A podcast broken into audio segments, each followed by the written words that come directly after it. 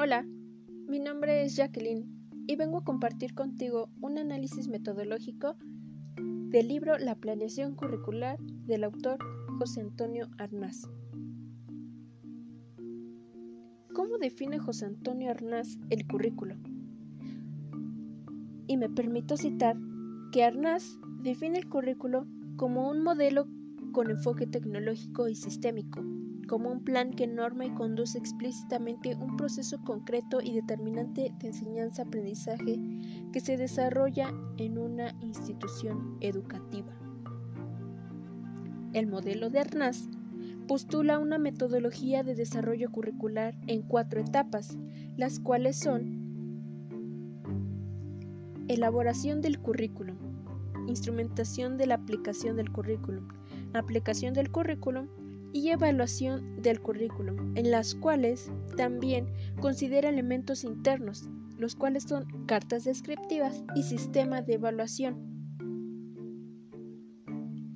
El primer punto que estructura Arnaz en el modelo es elaboración del currículum. Esta es una operación compleja mediante la cual se crean y se articulan los cuatro elementos fundamentales de la guía a la que se denomina currículo. La construcción de un currículo se inicia al formar los objetivos o propósitos curriculares, pues en ellos se encuentra la razón de ser, la justificación y la dirección del proceso de enseñanza-aprendizaje. Es aquí, claro, como ya hemos escuchado, donde se formulan los objetivos, donde se seleccionan los contenidos de igual forma. En el punto número 2 es derivar objetivos particulares de los objetivos curriculares. Aquí los objetivos particulares tienen sus raíces en los objetivos curriculares y en los contenidos del plan de estudios. En el punto 3 es estructurar los cursos del plan de estudios. Curso fundamental de un plan de estudios que debe facilitar y contribuir a los logros. Los objetivos particulares obtenidos tienen que ser organizados para facilitar su logro.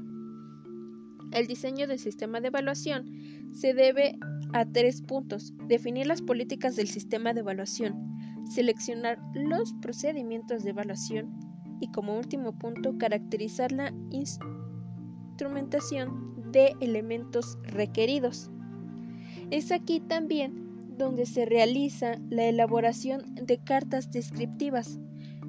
¿Qué son las cartas descriptivas?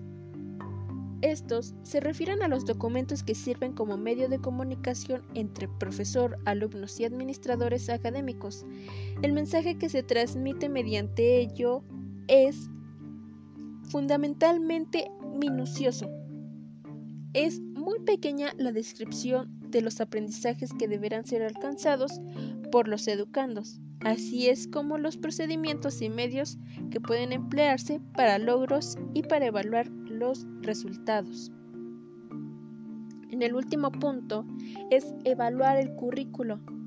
Es la tarea que consiste en establecer su valor como el recurso normativo principal de un proceso concreto de enseñanza-aprendizaje.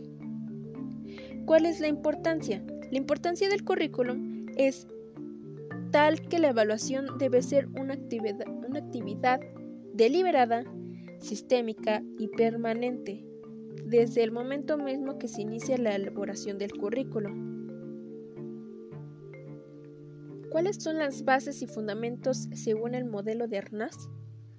El modelo de planificación de Arnaz sigue la línea de los modelos clásicos considerándose entre ellos los de Tyler, el de Taba, el de Johnson, representantes de la pedagogía norteamericana que han tenido una amplia, una amplia divulgación especialmente en Latinoamérica y han servido de guía a algunos especialistas del continente para la realización de propuestas curriculares como Díaz Barriga. El enfoque de Arnaz es el de el currículum como sistema tecnológico de producción. El currículum se elabora y tiene razón de ser bajo los principios de eficacia y eficiencia. Es considerado como un modelo de control social. Arnaz, partiendo del concepto del currículum como un plan que orienta la selección de las experiencias de aprendizaje, considera que la conformación del mismo debe tener en cuenta cuatro elementos, objetivos curriculares, plan de estudios, cartas descriptivas y sistema de evaluación. Luego, describe al mismo como un proceso denominado desarrollo del currículum e integrando cuatro actividades. Cada una de estas actividades que se convierten en operaciones a su vez se desglosan en suboperaciones. En su materialización práctica, evidencian la racionalidad tecnocrática y funcionalidad en que está basado dicho modelo. También un resumen que se puede hacer sobre los aspectos positivos y negativos que se ponen de manifiesto en los modelos clásicos como es el de Arnaz son los siguientes. Que en lo positivo han, han brindado, claro, una valiosa contribución a la práctica curricular, logrando así claridad y precisión de los elementos, fundamentos y bases del currículum en su tiempo, coherencia en la integración de los elementos curriculares haciendo uso de la teoría de sistemas. Y en puntos negativos, o claro, en la parte negativa, se encuentra la alta racionalidad tecnológica que poseen conduciéndolos al pragmatismo también el intento de medir conductas a través de proceso, enseñanza, aprendizaje, el predominio de una evaluación cuantitativa que conduce al aprendizaje memorístico, claro, y una visión estrecha del concepto de currículum.